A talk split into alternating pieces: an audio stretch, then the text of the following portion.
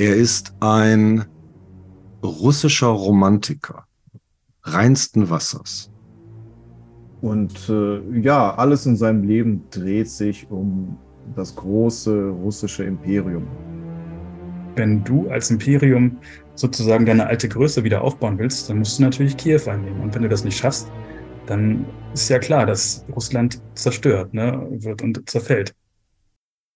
Wir haben den 23. Juli. Es ist wieder Sonntag und wir schauen auf die Woche zurück in unserer Russland Watch und äh, ob ihr mir jetzt glaubt oder nicht, wir haben ein so volles Haus wie noch nie. Ich darf heute Abend begrüßen Thomas Lörs, der es wieder geschafft hat. Thomas, einen wunderschönen guten Abend. Guten Abend, schön dabei zu sein. Ja, und immer wieder schön, dich dabei zu haben. Markus Pölking ist auch wieder dabei. Markus, wunderschönen guten Abend nach Osnabrück. Ja, hi, servus miteinander. Wunderbar. Und er ist zurück, der Host der Russland Watch, Dimitri Nabokov, endlich aus dem Urlaub zurück. Dimitri, sieht's dir, geht's dir so gut, wie du aussiehst? Geht's gut, ja. Wir sind wieder in Hannover, haben den Hund abgeholt, sind wieder zu fünft. Die Nabokovs sind wieder vollzählig. Hervorragend, sehr, sehr, sehr schön. Und wir sind hier heute Abend äh, zu viert in einem Quartett, um auf diese wieder einmal ereignisreiche Woche zurückzublicken, auch äh, auf die Gefahr hin, dass ich mich hier Woche für Woche wiederhole. Wir hatten äh, Anfang der Woche, erinnert ihr euch noch, damals mit den Angriffen auf die Kertschbrücke, auf die Krimbrücke angefangen. Mittlerweile ist viel passiert und ähm, heute Abend äh, möchte ich mit euch unter anderem über Igor Sevolodovich Girkin reden.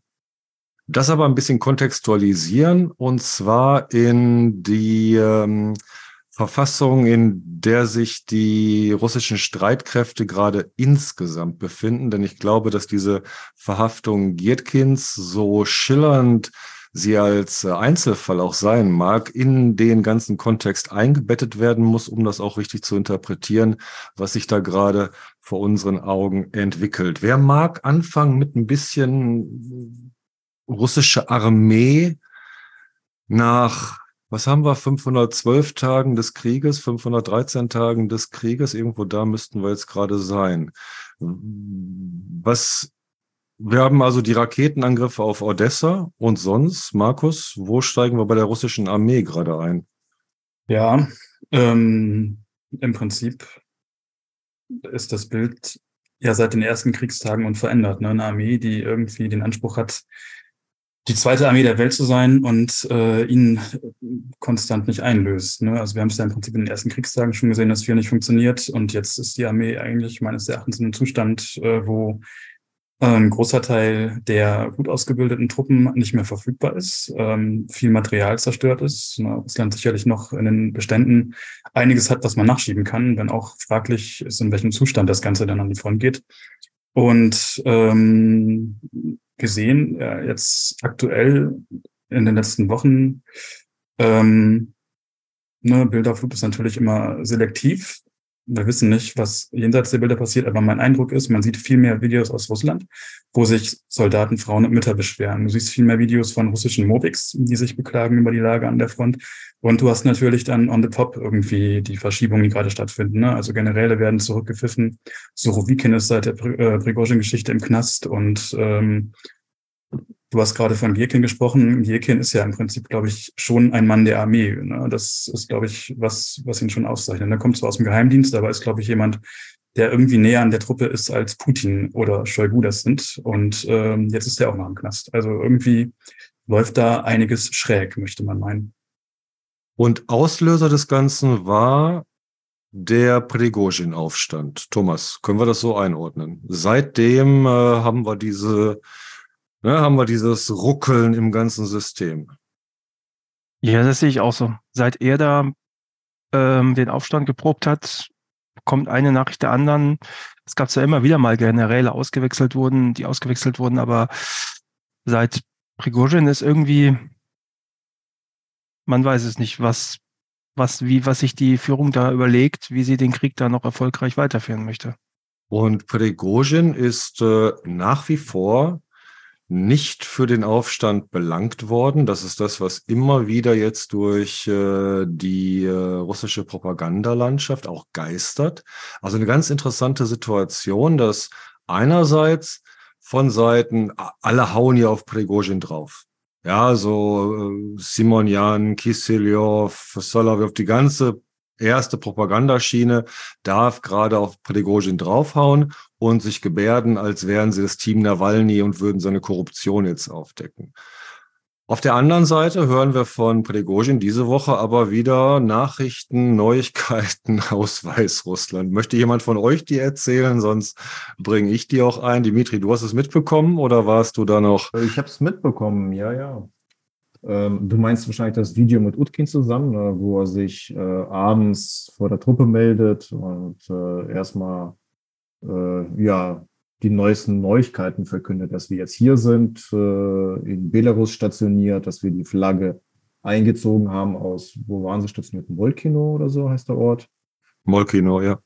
ja und äh, hat dann das am politischen, am wichtigsten fand ich, dass er gesagt hat, dieser Krieg ist eine Schande, glaube ich. Ja? Ähm, Schandekrieg. Und äh, daran wird sich Wagner nicht beteiligen. Sprich, ähm, es, es stand ja die, stand ja im Raum. War das jetzt doch mehr Theater als echt, äh, dieser ganze Aufstand? Äh, und gerade nachdem der Kreml, äh, die, die Pressestelle verkündet hat, dass äh, sich Putin mit ihm und äh, 29 anderen Kommandeuren da getroffen haben im Kreml, wovon es aber keine Bilder gibt. Aber Prigozhin ist auch nicht widersprochen. Ähm, da stand ja die Frage im Raum, gut, war das vielleicht doch alles nur Theater. Mehr, also mehr Theater. Ne? Und äh, das reißt er aber wieder mit dem Arsch ein, wenn er sagt, der Krieg ist äh, nicht gerecht, daran beteiligen wir uns nicht. Er bestätigt das wieder.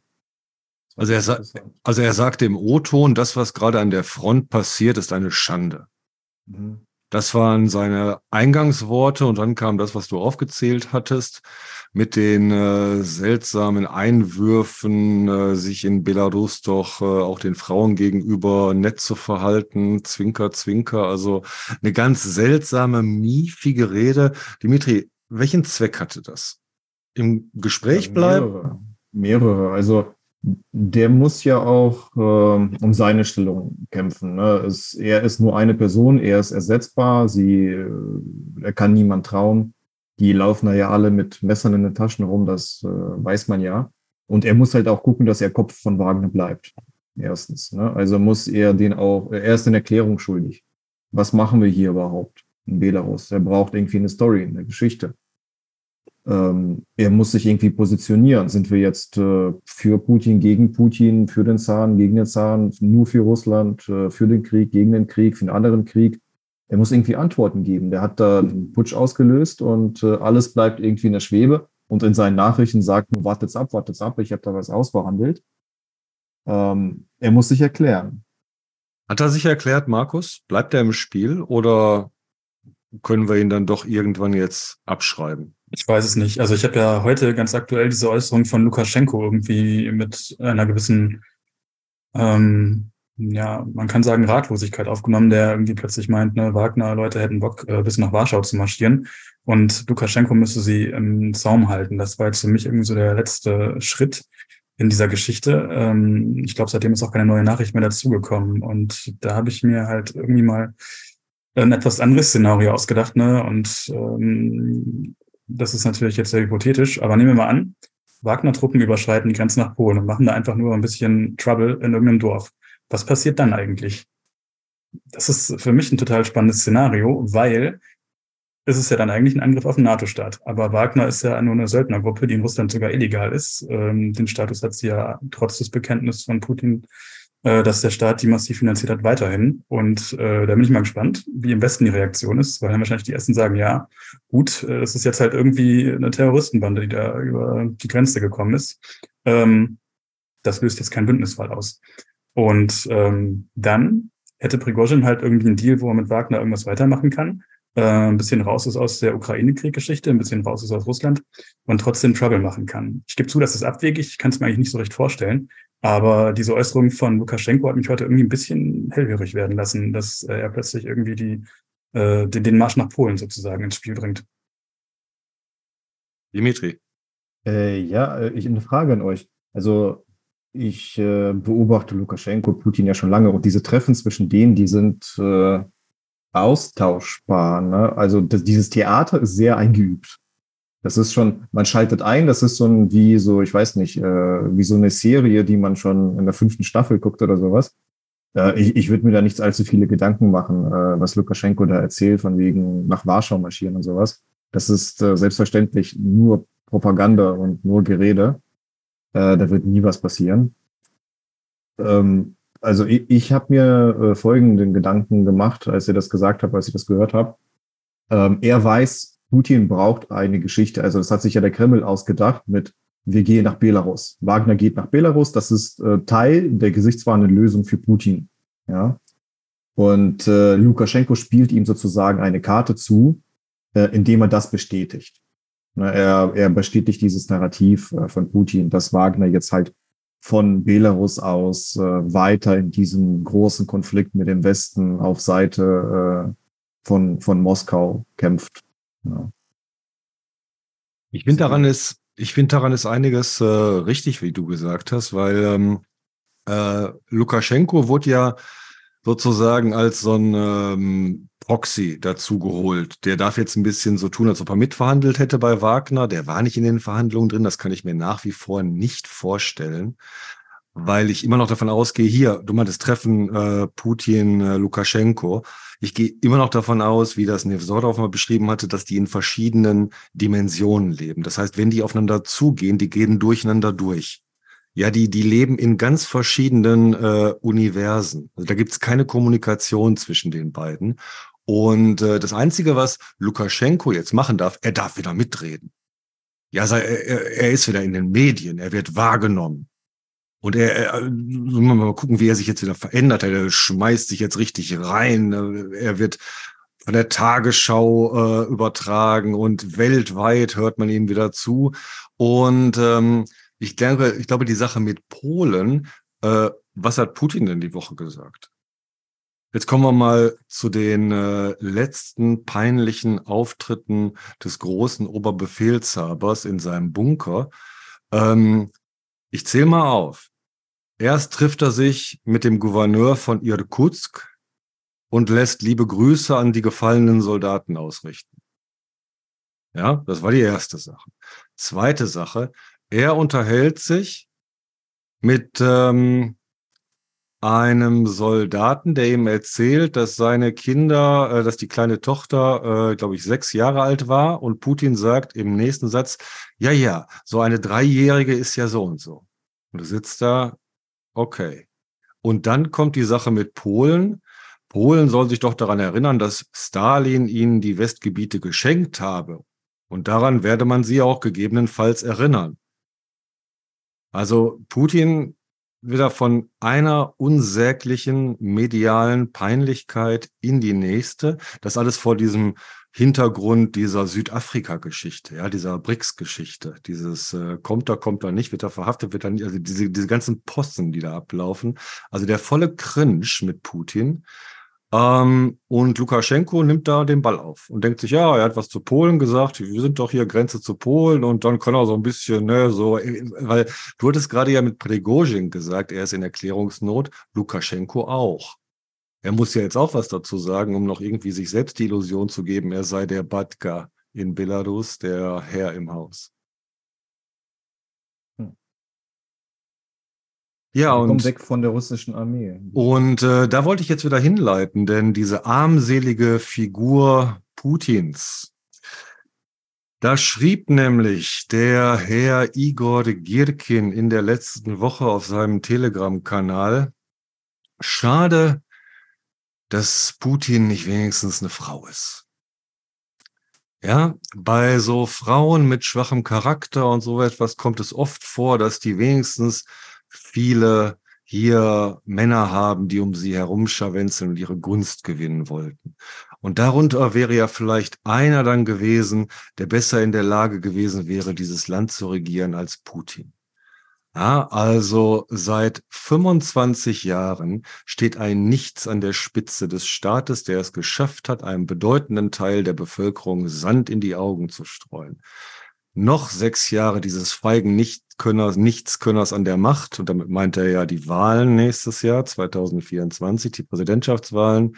Und noch sechs Jahre mit diesem feigen Nichtskönner an der Macht, das werde das Land nicht aushalten. Das einzig Gute, was Putin noch tun könnte, ist, einen Nachfolger auszusuchen.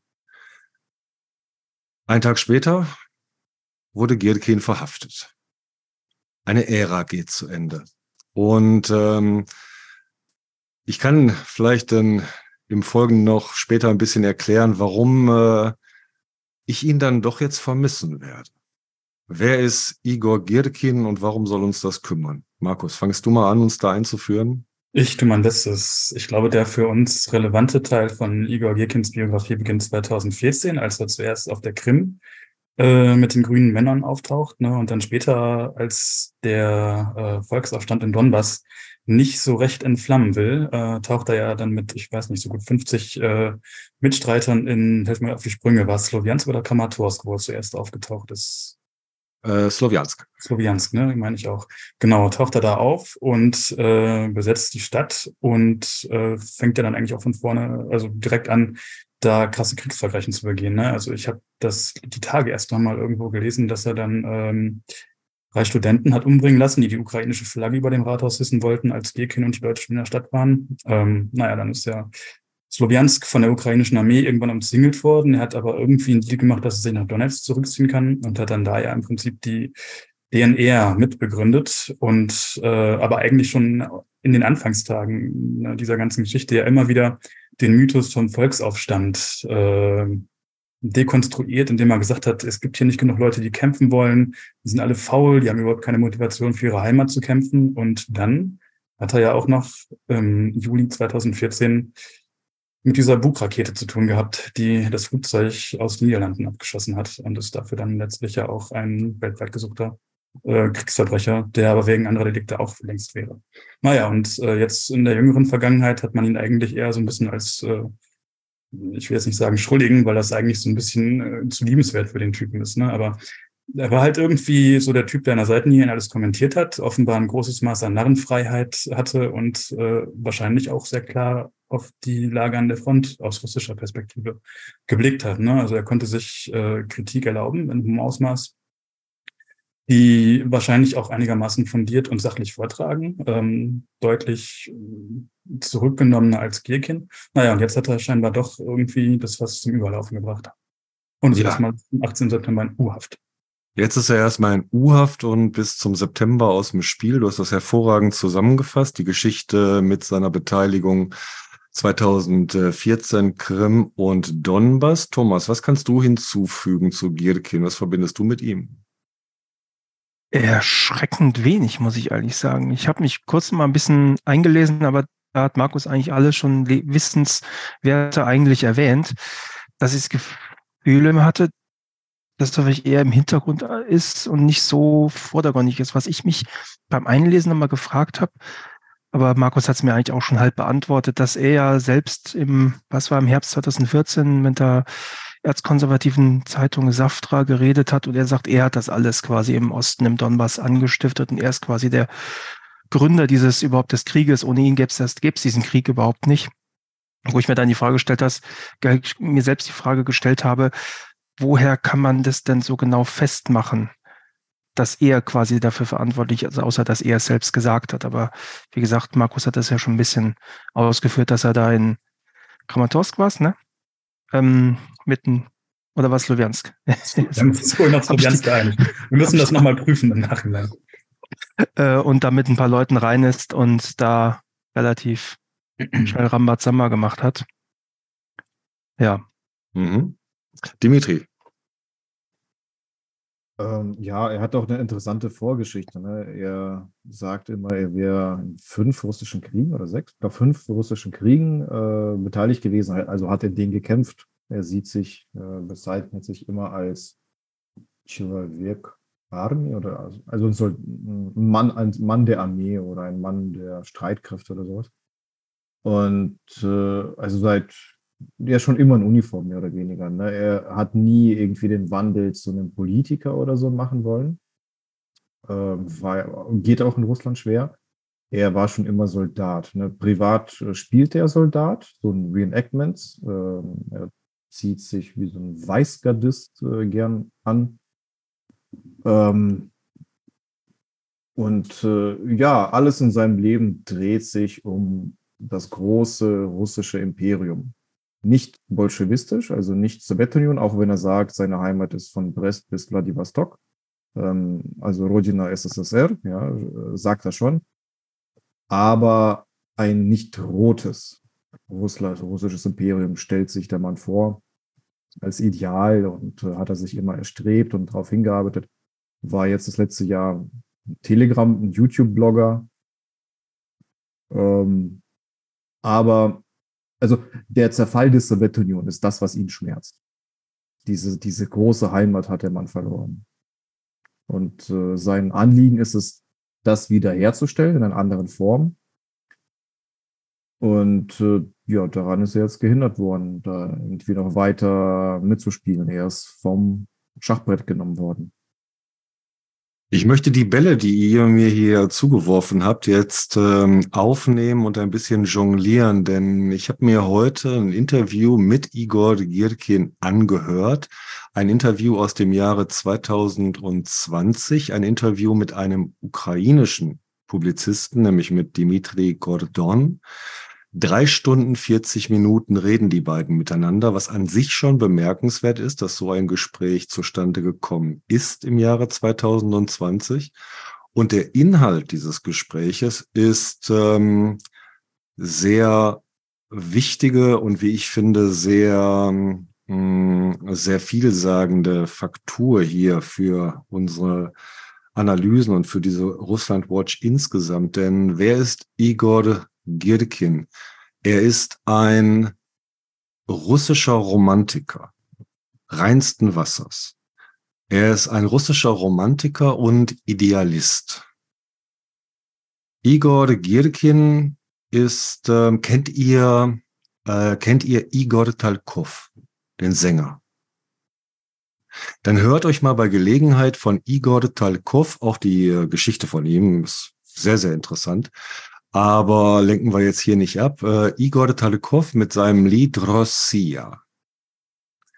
Das ist eine hervorragende musikalische, popmusikalische Umsetzung dieser ähm, dieser Idealisten, dieser russischen Romantiker, zu denen Girkin wirklich und wahrhaftig gehört, bis heute. Also er ist äh, in dem Sinne aufrichtig, er ist in dem Sinne auch ehrlich. Und ähm, drei Stunden 40 Minuten. Ich könnte mir kein Interview drei Stunden 40 Minuten mit Wladimir Putin anhören. Also das wäre dann schon wirklich äh, äh, physische Folter. Hier haben wir einen Mann, der wirklich in ein Gespräch mit Dimitri Gordon kommt, mit diesem ukrainischen Publizisten, obwohl sie von Anfang an erst einmal feststellen müssten, wir sind Feinde. Ja, wir sind Feinde. Sie betrachten mich als Feind, ich betrachte sie als Feind. Und äh, jetzt abstrahiert von unseren unterschiedlichen Sichtweisen unterhalten wir uns als zwei, wie sie sich dann selber auch sagen, als zwei gebildete, intelligente Männer. Und da erzählt Gierkin die Geschichte. Und diese Geschichte, die er da 2020 erzählt, ist, und das dürfen wir jetzt gerade nicht aus den Augen verlieren, ist ähm, grundlegend nicht identisch mit dem, was wir äh, von Putin und diesem jetzigen Regime erleben. Denn dieses jetzige Putin-Regime ist nichts weniger als russisch-nationalistisch. Die Karte ist vollkommen aus dem Spiel. Ja, die hat der Kreml, ich meine, Girkin selber ist ja auch schon länger aus dem Spiel. Er wurde 2014 aus dem Spiel genommen und schon seit diesen neun Jahren wundert er sich nach eigenen Aussagen selber, dass er noch am Leben ist. Er meinte, er hätte damals nicht erwartet, dass er überhaupt den Donbass verlassen würde. Und ähm, er ist seitdem und vorher auch schon in Opposition. Es ist herrlich mit anzuhören in dem Interview, wie Dimitri Gordon, der ukrainische Publizist, und Igor Girkin, der Kriegsverbrecher und Killer, sich immer wieder darauf verständigen können, dass das große Problem seit den 90er Jahren ist, dass die ganzen Gangster, Banditen sich den Staat geschnappt haben. Denn das ist auch Gierkins insgesamt große Kritik an dem, was er immer wieder RDF nennt, russische Föderation. Und das grenzt er in seinen Überlegungen ganz klar politisch immer ab von dem, was er meint, wenn er sagt Rossiya. Also dieses Rossiya, von dem er spricht, das hat es noch nie gegeben.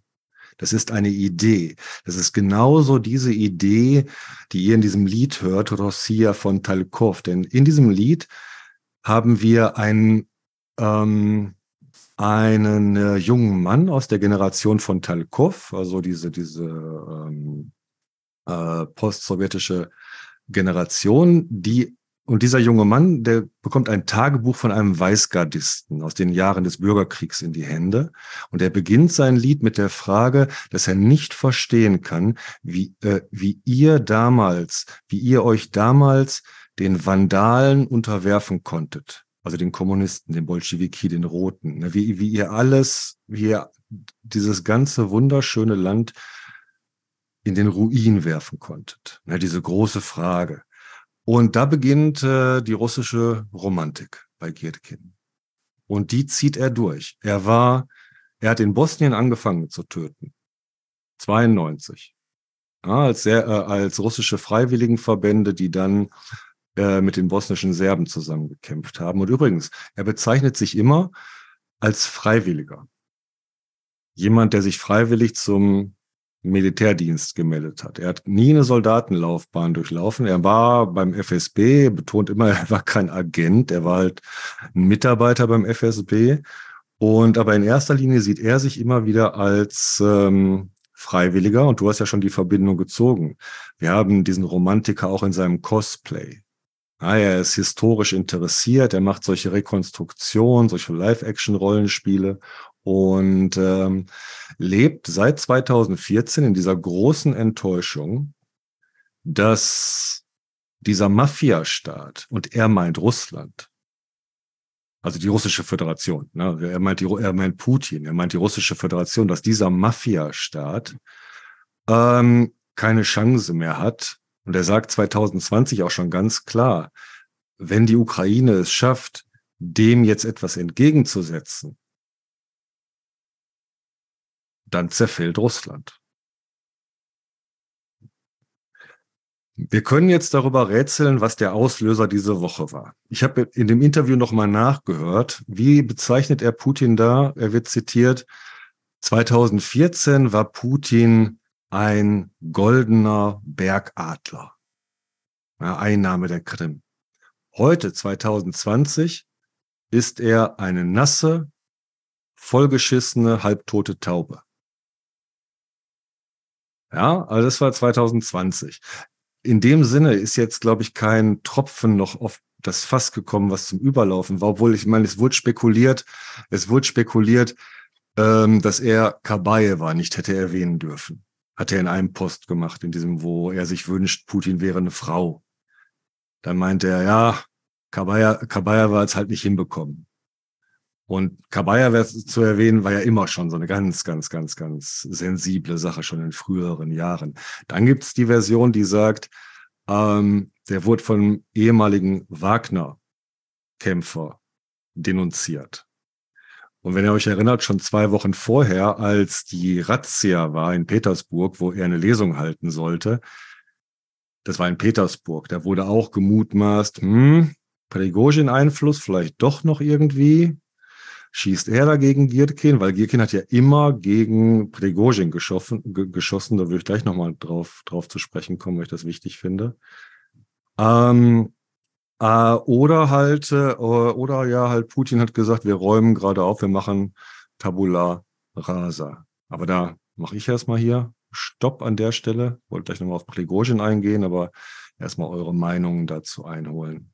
Russische Romantik. Markus, klingt das plausibel für Gierkin? Glauben wir ihm das?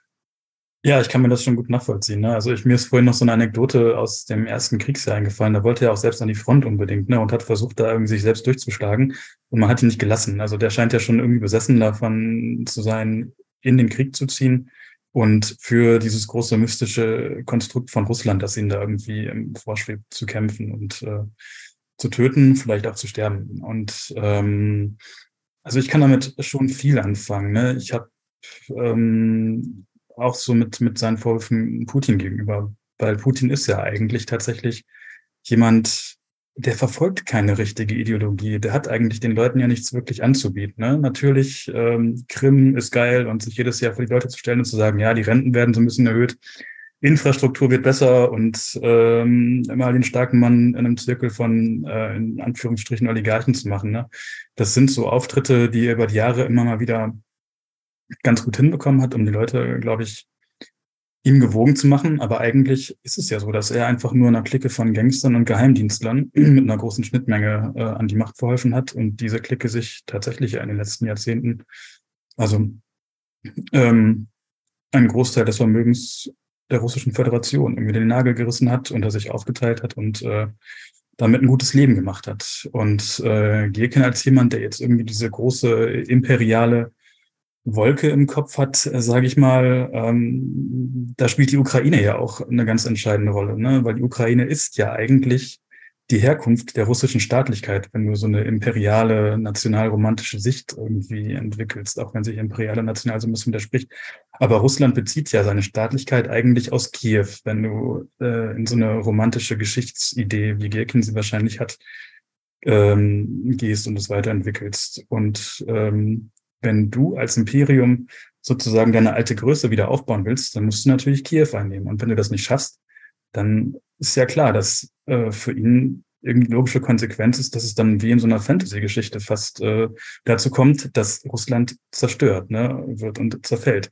Und wenn das tatsächlich passiert, ne, dann haben wir eigentlich eine der ganz großen Geschichten der Menschheit gesehen, irgendwie, ähm, glaube ich, die äh, also total spannend, welche Kräfte dann da in Gang sind. Und ich kann mir das tatsächlich aber auch vorstellen, dass wenn dieser Krieg weiter so schlecht läuft für Russland, die Leute irgendwann sehen, da ist Putin und hinter Putin ist eigentlich nichts. Und diese ganze Identität, die wir in den letzten 26 Jahren oder noch länger nach der Sowjetunion äh, geglaubt haben zu leben und geglaubt haben, dass es unsere Identität ist, gibt es eigentlich gar nicht. Da ist nichts. Und äh, das ist ja, glaube ich, deswegen, das möchte ich gerade noch ausführen, ähm, auch naheliegend, weil Russland ja das einzige Volk in der Sowjetunion ist, das einzige Volk, oder aus, das aus der Sowjetunion hervorgegangen ist und auch das einzige Volk, das aus dem russischen Zahnreichen hervorgegangen ist, das keine alternative Identität hat. Ne? Die Ukrainer konnten sich, nachdem das Ganze zerfallen ist, als Ukrainer fühlen und sich was Neues ausdenken, eine neue Identität konstruieren. Die Balten konnten es auch, die Georgier konnten das auch und die Russen mussten irgendwie mit dem weitermachen, was schon da war und hatten es, glaube ich, dann sehr schwer, daraus eine progressive neue Idee, was sie eigentlich sein wollen, zu entwickeln. Und Putin hat das auch nicht gemacht, irgendwie gemanagt oder diesen Prozess begleitet, sondern einfach äh, ne, die Politik gemacht, die er eben gemacht hat. Selbstbereicherung. Und wenn das jetzt irgendwann umfällt, dann sehen die Leute, da ist nichts. Da ist einfach nichts gewesen. Mhm. Ja, das war auch immer meine, meine, meine Analyse dieser, äh, dieses Problems gewesen. Dahinter ist nichts. Dahinter, ist, dahinter sind die ganzen unbeantworteten Fragen, die du erwähnt hast. Das hatte sehr schön letztens in einem Interview auch mal die ähm, äh, Schulmann gesagt, äh, die Katharina Schulmann gesagt, dass ähm, der Nationalismus, äh, der russische Nationalismus ja sehr schwach ist, weil ähm, er basiert auf nichts da ist diese, da ist diese gemeinsame, also Rossiski, russländisch, diese, diese post-sowjetische Identitätsschicht. Ja, mehr ist da nicht. Jemand wie Gierkin, der forderte ja mehr. Der hatte diese, diese, diese Idee, ähm, Belarus, Ukraine, Rossia, das ist alles Rossia, genau wie du sagtest, in dieser ähm, mittelalterlich hergeleiteten romantischen Sichtweise der einen großen äh, slawischen Nation, die aus der Kiewer Rus hervorgegangen ist. Aber ansonsten ist da jetzt nichts. Dimitri, wie siehst du das? Ja, genau so. Das habt ihr wunderbar beschrieben. Und äh, sehr passend, also zeitlich passend äh, für den Kreml ist es, äh, einen Lautsprecher, der das den Leuten äh, erklären würde, äh, abzuräumen. Ja, und dann kommen wir mal auf die Sache, ähm, die ich gerade noch ansprechen wollte, nämlich äh, Girkin Prigozhin. Denn ähm, beide so in Beziehung zu setzen, finde ich sehr aufschlussreich. Wir haben äh, Prigozhin, der ja kein echter Soldat ist, kein echter, also kein echter Warlord. Der hat die Rolle ja auch seit letztem Jahr gespielt. Er ist so Chef von Wagner der eigentlich reale Warlord Utkin, der Kommandeur, war nirgendwo, nirgendwann nicht zu sehen. Also alles war ja so ein, so ein Prigozhin Cosplay ja eigentlich auch. Da haben wir den echten Cosplayer in seinem Telegram-Kanal sitzen mit seinem Club der schmollenden Patrioten, also Girkin, der real gekämpft hat. Und diese Geschichten von ihm, dass er eigentlich derjenige war, der überhaupt in Donbass irgendwas auf die Beine gestellt hat, die sind nicht ganz von der Hand zu weisen. Denn er weiß, er erinnert nochmal daran in seinem Interview, dass die Krim nur geklappt hat, weil der, weil sie den Aksionov hatten. Also den ähm, russisch eingesetzten Gouverneur jetzt der Krim, um den wir uns vielleicht auch nochmal kümmern sollten. Er meinte, das war sozusagen ein Glücksfall. Ähm, Im Donbass, das hat ja alles vorne und hinten nicht geklappt. Und äh, er meinte, ja auch so Leute wie Borodai, die da reinkamen, die verwandelten sich dann ganz schnell in die gleichen russischen Mafia-Kreaturen und ähm, dann wurde der Donbass eigentlich äh, von der Präsidialadministration mit, wie er sich ausdrückt, ja so kleinen, debilen Banditen besetzt, wie äh, Pushilin jetzt zum Beispiel in Donetsk. Also da äh, sagte äh, Girkin ja ganz klar, das, das ist alles, ähm, das hat alles nicht funktioniert, weil sie, sie haben ja mich auch abgezogen. Also du, du hast diesen realen ehemaligen Warlord in Rente, du hast diesen Fake Warlord Prigozhin auf der anderen Seite und beide waren nie anschlussfähig.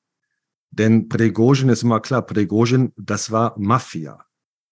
Ja, auch wenn Prigozhin niemals Unterstützung im, im Apparat hatte, teilweise wird er die ja auch gehabt haben. Ne? Seine Kontakte mit Surovikin, mit Jumin, so ein kleines Netzwerk hat er ja schon aufgebaut, nur halt kein richtiges, äh, kein richtiges Gewicht in diesem Apparat gehabt.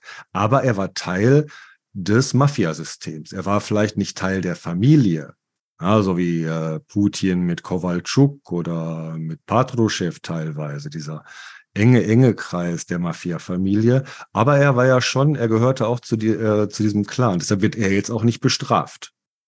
Girkin war der Außenseiter. Und deshalb landet er jetzt auch bei Nawalny nebenan. Und ähm, ich gehe davon aus, dass wir ihn, äh, solange der Krieg andauert, solange Putin andauert, auch nicht äh, wiedersehen werden. Wurde übrigens nach Lefortovo versetzt heute. Äh, oder versetzt, sagt man nicht. Versetzt. Ja. verlegt. Ja, verlegt, genau. Ist dann mit Sorowikin zusammen. Ja, dann man, hat schon sowas Kommunemäßiges langsam. Und jetzt mal hier eine Sache. Ach, so, äh, danke, Dimitri. Fast vergessen. Denn ähm, warum Angst vor Gierkin? Also jetzt mal so reale Angst vor Gierkin es war total lächerlich, dass er sich damals im Oktober letzten Jahres seinen Bart, seinen Schnurrbart abrasiert hat, um, um unerkannt an die Front zu kommen. Also es war, es war wirklich ein albernes Theater, was da abgelaufen ist. Äh, was ihm aber interessanterweise nicht, nicht geschadet hat. Ne? Also äh, auch darin war er anscheinend äh, medial authentisch. Die Gefahr, wenn du Girkin an die Front lässt, ist der, wird dir da einen russischen Maidan anzetteln. Ja, das ist also, das ist genau Gierkin, denn ähm, die Leute, die Stimme, die Gierkin da repräsentiert, und die werden ja immer auf so 10, 12 Prozent sind, glaube ich, die Vorkriegsschätzungen in Russland gewesen. Ähm, also ultranationale Romantiker, Idealisten, Neonazis, 10 äh, bis 12 Prozent, glaube ich. Und ähm, äh, mit diesem Potenzial, da ist Gierkin genau derjenige, der, der eine Revolution will. Und die waren nämlich auch 2011, 12 bei den Balotnaya-Protesten ja auch dabei. Also nicht vergessen, dass diese, diese letzten großen Proteste in Russland damals jetzt keine Proteste nur der sogenannten liberalen Hayayay waren. Nee, nee, da waren ja auch gerade ähm, die äh, Nationalisten mit dabei. Ja, und ich meine, wenn die jetzt alle sich in dieser Gefängniskommune versammeln, das ist schon ein interessantes Happening, muss ich sagen. Unterstreicht aber nochmal, was Markus sagt, also diese komplette Ideologiefreiheit mit der, mit dem drohenden Abgrund, der mit jedem Tag ja näher kommt, äh, an dem Russland entdeckt, dass hinter all dem nichts ist.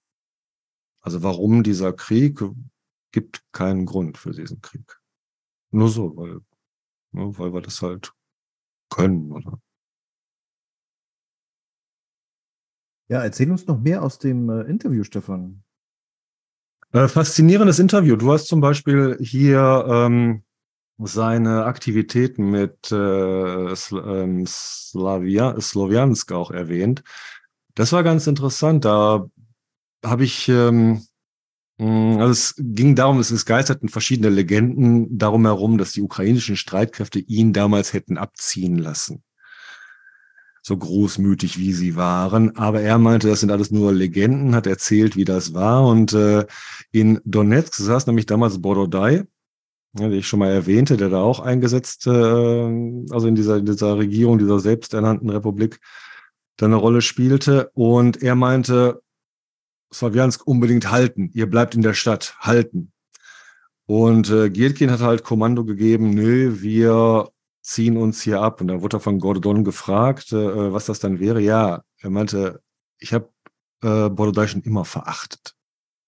Habe ich Ihnen ja schon mal gesagt.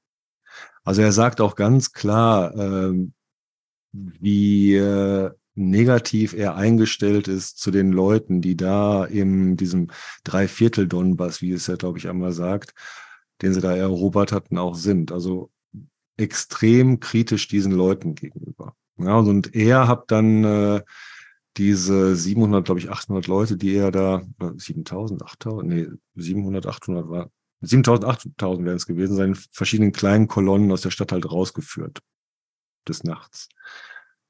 Und ähm, ich kann nur sagen, also wer Russisch versteht, mag sich dieses Interview bitte anhören. Ich finde es sehr schade, dass es das nicht mit englischen oder deutschen Untertiteln gibt, denn äh, es ist, ähm, also es wirkt aus der heutigen Sicht mit dieser, mit diesem Abstand von zwei Jahren, wo ich ja weiß, wo der Publizist Dimitri Gordon heute zum Beispiel ist, weil ich ihn sehr viel höre, da ist es umso bemerkenswerter, dass zwischen diesen beiden Männern überhaupt ein vernünftiges Gespräch entstehen kann. Und daher schließe ich mich hier Gordon in meiner mm, in meiner Betrachtung von Gietkin auch an. Ja, er ist ein Feind, so wie Gordon sagt, aber er ist ein ehrlicher, ehrenhafter Feind. Also Chesny, sagt er im Russischen, ne? Chesny Vrak. Und das ist im Unterschied zu all dem Wahnsinn, dem wir uns ja immer wieder auch äh, stellen müssen. Wie ich gerade sagte, ne, Putin äh, richtet äh, den gefallenen Soldaten durch den Gouverneur von Irkutsk seine besten Grüße aus. Habt ihr mitbekommen, oder? Ja, ja. Also, da ist, du denkst jede Woche so, so ein neuer Tiefpunkt in, in dieser medialen, äh, in dieser medialen Zirkusshow, wie, wie Putin da irgendwie vorgeführt wird. Ähm, dass da ja, dass da so, wie soll ich sagen, ähm, dass da so jetzt gar nichts mehr ist, mit dem du reden kannst, mit dem du dich auseinandersetzen kannst. Also mit, mit, mit, mit Jirkin, da hast du wenigstens noch einen, Feind, mit dem du reden kannst, ja, den du respektieren kannst, von dem du weißt, was der will, ähm, der auch im Rahmen seiner Vorstellungen eine nachvollziehbare Rationalität hat. Aber Odessa zu bombardieren hat keinerlei Rationalität mehr. Wir werden ja immer wieder daran erinnert, dass Mariupol zu bombardieren keine Rationalität hatte. Und das macht diesen Krieg ja, wenn ich das kurz sagen darf, auch so unfassbar beispiellos in der Geschichte, ne? Weil du hast gerade gesagt, ne, also du kannst ja auch, ähm, selbst wenn du den Zweiten Weltkrieg anguckst, ne, natürlich war die Ideologie des Nationalsozialismus total krank und Bullshit, da brauchen wir nicht überreden. Aber wenn du die erstmal glaubst und da erstmal drin steckst, dann macht es ja auch Sinn, die Dinge zu tun, die Hitler und seine Schergen getan haben und die ein Großteil der Bevölkerung damals mitgetragen hat. Aber Putins Krieg ist ja wirklich nur ein Krieg um des Krieges willen. Da ist einfach überhaupt kein, es gibt keinen Anlass dazu, es gibt keinen Grund. Die Zielsetzungen, mit denen er gestartet ist, waren von vornherein unrealistisch, weil es einfach faktisch nichts zu denazifizieren in der Ukraine gab, nichts zu deukrainisieren und nichts zu entmilitarisieren. Das einzige realistische Kriegsziel überhaupt wäre vielleicht gewesen, der Ukraine abzuringen, dass sie nicht der NATO beitritt. Ähm, das hätte man vielleicht irgendwie mit dem Krieg hinbekommen können. Ähm, aber alles andere hat ja überhaupt keine realistische Grundlage. Und ähm, deswegen ja, bin ich davon überzeugt, dass es der, also irgendeine Kategorie von Krieg ist, die wir in der Form noch nicht gesehen haben. Die wird einfach nur um des Krieges willens geführt und wenn das Ding am Ende in die Hose geht, ist es eigentlich auch egal. Also ähm, solange man kämpfen kann, wird halt gekämpft.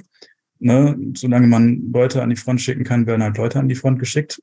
Russland ist ja als ähm, rohstoffreicher Staat nicht so sehr auf Steuerzahler angewiesen. Das Geld liegt ja in der Erde, kann man da abbauen. Ein paar Leute braucht man dafür und den Rest kann man aber eigentlich auch äh, ins Militär stecken und an die Front schicken und da einfach einen Konflikt am Laufen halten, whatever it takes, solange es notwendig ist. Und wenn es gut ausgeht, kann man einen Sieg feiern, äh, feiern ne? und wenn es schlecht ausgeht, ist es eigentlich auch egal, solange man irgendwie selbst davon kommt. Klingt so wahnsinnig, wie es ist. Thomas, darf ich dich noch einbinden? Ja, so sehe ich es auch. Ich weiß nicht, ob es wird nicht so laufen wie am Ende des Ersten Weltkriegs, wo Wilhelm I. dann abgehauen ist. Äh, Putin wird kann ich mir nicht vorstellen, irgendwie gestürzt werden, ist irgendwie recht fest im Sattel. Und die Soldaten, also das, was er noch schickt, das, was er noch hat an Material, gut, Markus hat es ja auch schon gesagt, so genau wissen wir das gar nicht, wie viel da noch äh, da ist und wie viele Leute er noch kriegt. Aber habe jetzt heute in Vorbereitung auf diesen Podcast nochmal kurz ein Interview gefunden von Nastasia Vremia mit einer Journalistin, die so ein bisschen erzählt über die russischen Soldaten und untersucht hat, dass seit Beginn des Krieges der Alkoholismus stark zugenommen hat ähm, dass dort viel getrunken wird. Einerseits um die Front zu ertragen, andererseits um Verwundungen zu ertragen. Wird viel Wodka getrunken, was die hatten wohl auch die Gebiete, wo sie erobert haben. Die Privathäuser sind sie rein und haben da alles Alkohol mitgenommen, was sie finden konnten. Und haben da wohl unter anderem auch vergorenen Wein getrunken, der denen nicht so gut gekommen, bekommen ist. So selbstgebrannten, selbst, nee, Wein wird ja nicht gebrannt, also selbst hergestellten Wein. Ähm, und dann ging es doch darum, ob die bestraft werden, die Soldaten. Es gibt dann häufig Verweise, es gibt dann teilweise auch ein paar Tage Haft, die sich nachprüfen lassen. Aber das zeichnet das ein Bild. Das ist natürlich eine Armee, die an der Front kämpft, die sicherlich auch, irgendwann muss denen auch klar sein, dass die überhaupt keine Ahnung haben, warum sie da überhaupt sitzen. Oder irgendwann müssen sie sich mal hinterfragen, warum sind wir eigentlich hier? Nazis haben wir, dürften sie ja nicht viele gesehen haben. Ähm, und da frage ich mich dann, dass, dass die Moral nicht doch irgendwann mal zu Ende geht bei den Frontsoldaten und dass sie dann irgendwann doch sagen, wir meutern oder wir fliehen, fliehen. Es gibt ja sicherlich einige, die in ukrainische Gefangenschaft geflohen sind, die versuchen da irgendwie rauszukommen. Aber anscheinend jetzt vor ein paar Tagen die Nachricht, dass nochmal 100.000 Soldaten da bei im Norden der Ukraine äh, zusammengezogen werden, habe ich wieder das Gefühl, da ist da doch noch einiges an Potenzial da in Russland, um diesen Krieg länger noch zu führen. Deshalb einerseits die Soldaten, die frustriert sind und saufen, andererseits das Material, was angeschafft wird, was anscheinend noch immer gewaltig ist. 100.000 Soldaten sind ja auch nicht wenig. Bleibt auch mir auch die Frage, ich kann gar nicht sagen, ob das, ob es in ein paar Monaten vorbei ist oder ob sich das noch über Jahre hinziehen könnte. Entsprechend diesen Zahlen, die du da gerade gesagt hast, und aus dem Zustand, in dem sich die russischen Streitkräfte teilweise befinden mögen, scheint es manchmal, dass die ukrainischen Streitkräfte jetzt dazu übergegangen sind, auch äh, durchaus das Spiel der Abnutzung bewusst einzugehen. Denn wir haben durchaus verlässliche Zahlen darüber, dass die Verluste ähm, im schlechtesten Fall für die Ukraine eins zu eins sind aber im besten Falle 1 zu 4. Also das sind die ähm, Oryx-Daten jedenfalls gewesen. Und ähm, es scheint auch ein Krieg auf Abnutzung gerade zu laufen von ukrainischer Seite, um nicht in eine größer angelegte Offensive zu gehen, sondern um abzunutzen, abzunutzen, abzunutzen, abzunutzen und zu schauen, wie lange das Spiel noch gehen kann. Ich glaube, das war ja der Hauptgrund, warum sie Bachmut unbedingt halten wollen, wollten, weil sie wussten, da wird einfach reingeschickt ohne Ende und halten, kostet es, was es wolle. Gab es ja, glaube ich, auch mal in der, in der Armee Kritik gegen Zelensky, dass Zelensky unbedingt Bachmut halten lassen wollte und ein General meinte, nee, das hat keinen Sinn. Ähm, klar, aber die Gegenoffensive ist doch auch darin hingehend gut. Einerseits hat mir letzte Podcast-Folge, glaube ich, auch schon, ob es jetzt äh, ein, einen, wie gesagt, ein Misserfolg ist, ob man jetzt schon sagen kann, die, die Offensive ist gescheitert, ist sie natürlich nicht, weil ja auch ähm, die Ukrainer selbst gesagt haben oder die Armeeführung, ich weiß nicht mehr, wer es genau gesagt hat, dass man bewusst mit den Ressourcen schonend umgeht und da jetzt nicht mit der Brechstange reingeht, um möglichst schonend voranzukommen. Vielleicht auch mit dem Hintergedanken, dass man auch nicht unendlich viel Material mehr hat und vielleicht, wenn man zu schnell und zu offensiv vorgeht, dass dann auch das Ende sein könnte. Oder vielleicht nicht. So hatte das zumindest Igor Girkin vor zwei Jahren vorhergesagt. Wenn dann das passieren sollte, mit einem Durchbruch oder auch mit der Wiedereroberung der Befreiung der Krim, dann wäre es das dann mit dieser russischen Föderation, die von nichts mehr zusammengehalten werden könnte. Dann würden wir halt die großen Zentrifugalkräfte erleben. Ja, abschließend noch einmal zu diesem letzten Patrioten Russlands. Ähm, da stirbt oder da wird ja auch ähm, die russische nationalistische Romantik jetzt in Lefortowa in U-Haft genommen. Dimitri, hat das, kann das Auswirkungen haben auf die Stimmung in der Armee? Uh, deine Fragen immer, Stefan. Hm. Naja, ich meine. Kann sie, kann sie, kann sie noch schlechter werden? Ich meine, Stimmung.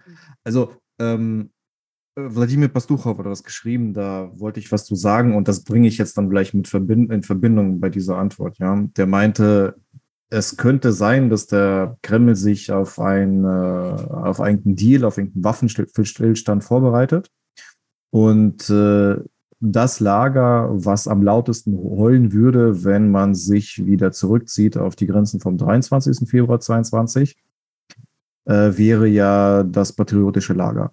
Äh, und äh, Gierkin ist halt einer von den Köpfen oder einer von den Lautsprechern von diesem Lager.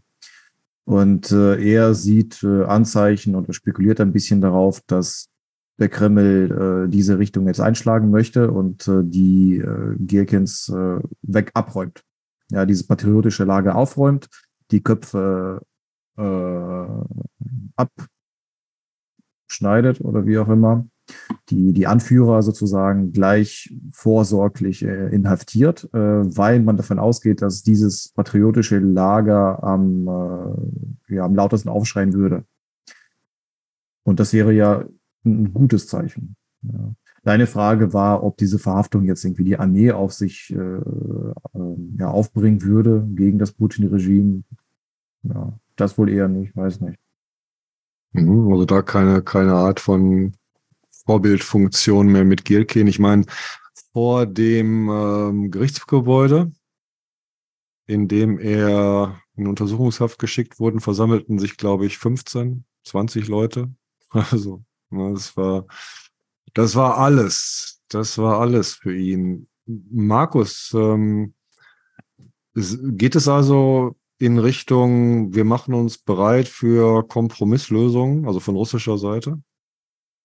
Weiß ich nicht, aber also will ich jetzt nicht drüber spekulieren, weil ich glaube, selbst wenn Russland sagt, wir ziehen uns auf die Grenzen zurück, die es faktisch vor dem 23. Februar 2022 gab, dann würde ich jetzt nicht meine Hand dafür ins Feuer legen, dass die Ukraine sagt, ja, ist in Ordnung. Also da müsste, glaube ich, schon massiver internationaler Druck aufgebaut werden, damit die Ukraine nicht sagt, nö, die Krim holen wir uns jetzt auf jeden Fall und aus dem Donbass schmeißen wir euch auch raus. Und ich habe das gerade nochmal so durchdacht. Ne? Also wenn mit Gierkin ja eigentlich eine zentrale Figur für diejenigen, die sozusagen für Russland kämpfen, ne? also für Russia und nicht nur für Putin, äh, da irgendwie ähm, in den Krieg ziehen.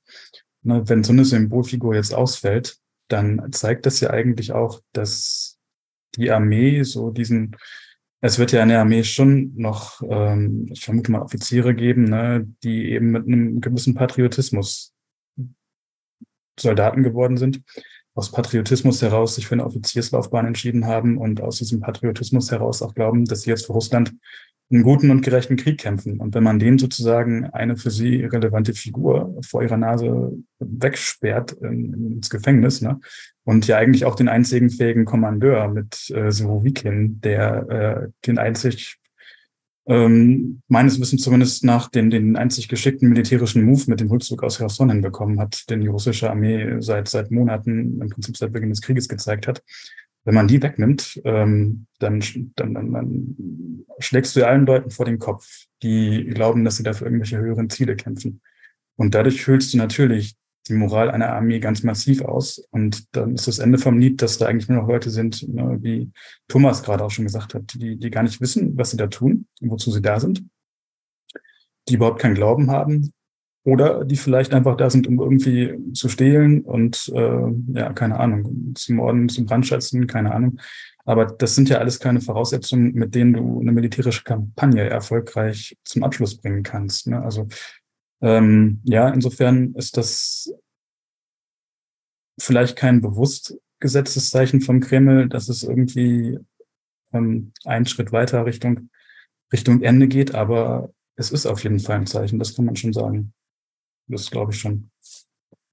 Also ich fand es jetzt nochmal bemerkenswert, dass, äh, dass ähm, Gierkin auch wegen Extremismus jetzt angeklagt wird und nicht, wie er schon vor, ich glaube, ein, zwei Monaten mal gewitzelt hatte wegen Korruption. Da stand das ja schon einmal im Raum, dass er jetzt abgeräumt würde, beziehungsweise es hat sich ja lange angekündigt. Und ähm, auch, ne? bitte? Gubaryov auch. Ja, natürlich, natürlich. Also das waren ja jetzt keine Sachen, die überraschend neu kamen, gerade äh, bei Gierdkin, Gubariev, dass ähm, wir nur gewartet haben, wann es denn jetzt soweit wäre und Gierkin jetzt wirklich wegen Extremismus angeklagt ist. Und ähm, ich denke mir, man ist dann jetzt in so einem ideologischen Vakuum wirklich. Also das, was man ja auch geschaff, äh, äh, äh, äh, erschaffen hat, also diese, dieses, äh, dieses Gruselkabinett im Donbass mit äh, Puschilin als größte Aushängefigur sind ja alles, also unglaublich schwachsinnige Kader. Also Pushilin, dieser ehemalige MMM-Typ, was ist MMM? Diese Pyramiden-Glücksspiel hat er gemacht oder so. Wie erklärt man das? Also, ja, es ist, man darf es, glaube ich, nicht im Zusammenhang sagen, weil du sonst Post von Anwälten bekommst, aber es gibt ja böse Stimmen, die behaupten, es sei im Grunde der Aufbau eines Schneeballsystems. Ja, genau, Schneeballsystem ist das war's. Ja, wenn wir Post von Anwälten bekommen, heißt das ja, dass unglaublich viele Leute uns hören. Insofern wäre das ein positives Zeichen. An der Stelle schon einmal vielen Dank, äh, dass ihr uns hier wieder zugehört habt. Und wir kommen nämlich jetzt in die Schlussrunde. Dimitri. Äh, ja, ich hoffe, ich greife da nicht vor, aber ähm, das Thema war ja russische Armee, ne? Und du hast auch gefragt, ähm, oder wir haben darüber gesprochen, wann gibt sie sozusagen auf?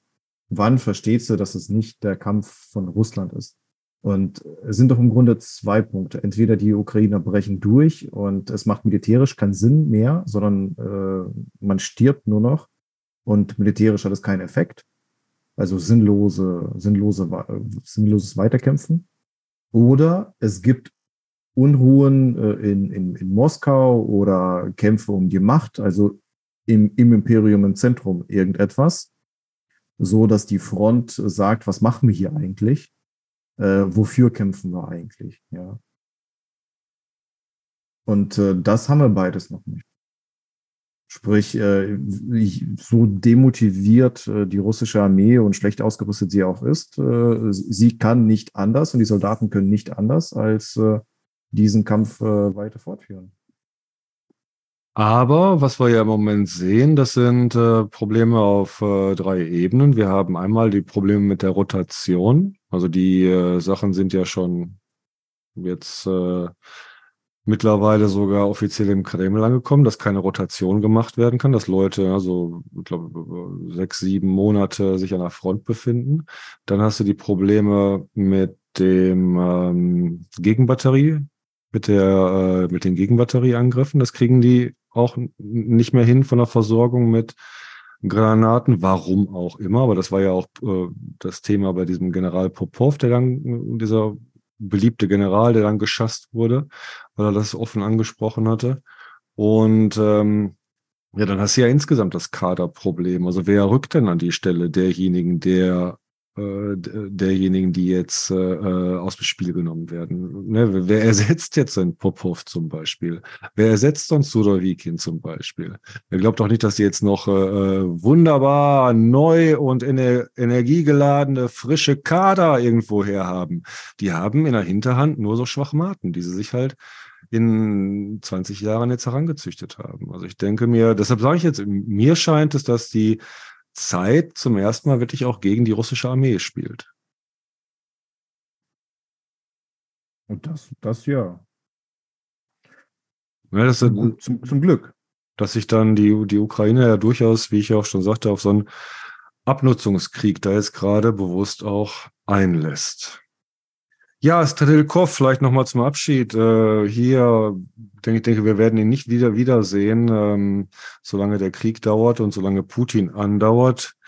Denke mir, er wird äh, inhaftiert bleiben. Vielleicht meldet er sich ab und zu mal mit über Telegram aus dem Gefängnis. So Nawalny, Yashin machen das ja auch.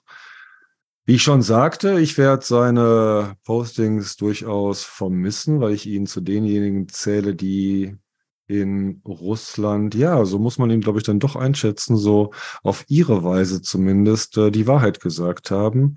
Und die einfache Wahrheit hier ist ja auch, äh, wir haben Krieg.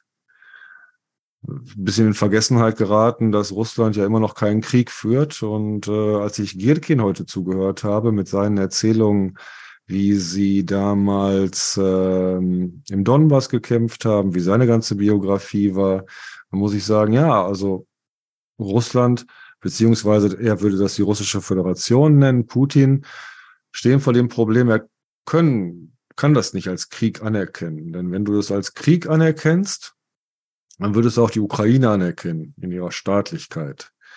Also, ich habe so Gierkin Sicht ist ja vollkommen plausibel. Es war ein Bürgerkrieg, weil wir sind doch alle ne, Russen aus einem Staat und muss ich Ihnen das dann historisch erklären und so etwas. Ne? Also ich habe das ja auch schon Millionen Mal in Bosnien gehört, Kroatien, Serbien, ne, die ganzen Gespräche mit Kosovo, äh, diese ganzen Histo historisierenden ähm, Erklärungen. Und äh, das ist das Dilemma. Sie haben ihre, spez ihre, ihre spezielle Militäroperation und daran werden sie auch zugrunde gehen. Der Krieg, ja. den sie sich nicht getraut haben zu führen. Oder den sie ähm, nicht führen konnten. Mit dem, mit dem äh, Vermissen, ja. Ähm, ich würde auch, ich werde seine Analysen vermissen und äh, respektiere ihn aufgrund seiner Ehrlichkeit.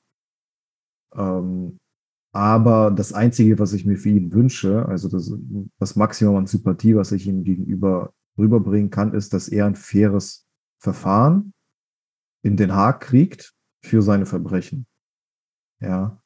Und äh, dann wäre es auch sehr interessant zu hören, wie es 2014 im Donbass wirklich war. Also, dass er durch äh, Reue und durch Information wenigstens etwas wieder gut macht für die vielen Toten, für die er verantwortlich ist. Keine Chance. Keine Chance. Er hat das ja auch gesagt, ne, er würde, bevor er nach Den Haag geht. Er würde in Den Haag nicht mitspielen. Der geht den Weg bis zum bitteren Ende. Insofern mag ich ihm überhaupt nichts wünschen. Er ist äh, allein für sich verantwortlich. Aber Markus, du wolltest, glaube ich, noch was sagen. Ähm, Oder? Jetzt setzt nee. mich dazu, sage ich eigentlich nicht, aber. Dann hatte ich falsch interpretiert. Hm, ja, Kommen wir zum Abschluss dann. Nichtsdestotrotz, äh, Thomas, Markus, wollt ihr noch was Abrundendes zur Armee, zu Girkin, zu den Ereignissen gerade sagen? Dann schmeißt es rein. Thomas, noch mal bei dir gucken. Äh, Nö, habe ich jetzt gerade nichts im Kopf. Okay, gut. Dimitri, der Host ist back in the house. Was freuen wir uns, dass wir dich wieder zurück aus dem Urlaub haben. Heute erster, erste Folge zu viert. Ich denke, das werden wir nicht immer hinbekommen, aber wir werden in Zukunft daran arbeiten, ein vernünftiges System aufzubauen, dass wir uns hier bei dieser Russland Watch weiter alle beteiligen können. Vielen lieben Dank, dass ihr uns zugehört habt. Wir würden uns megamäßig freuen, wenn ihr uns auf Twitter Kommentare zu dieser Folge gebt oder auch bei YouTube. Da stehen die Sachen mittlerweile ja auch. Und wir werden uns dann in der kommenden Woche hören, wenn wir die nächste Russland Watch beginnen. Bis dahin, alles Gute.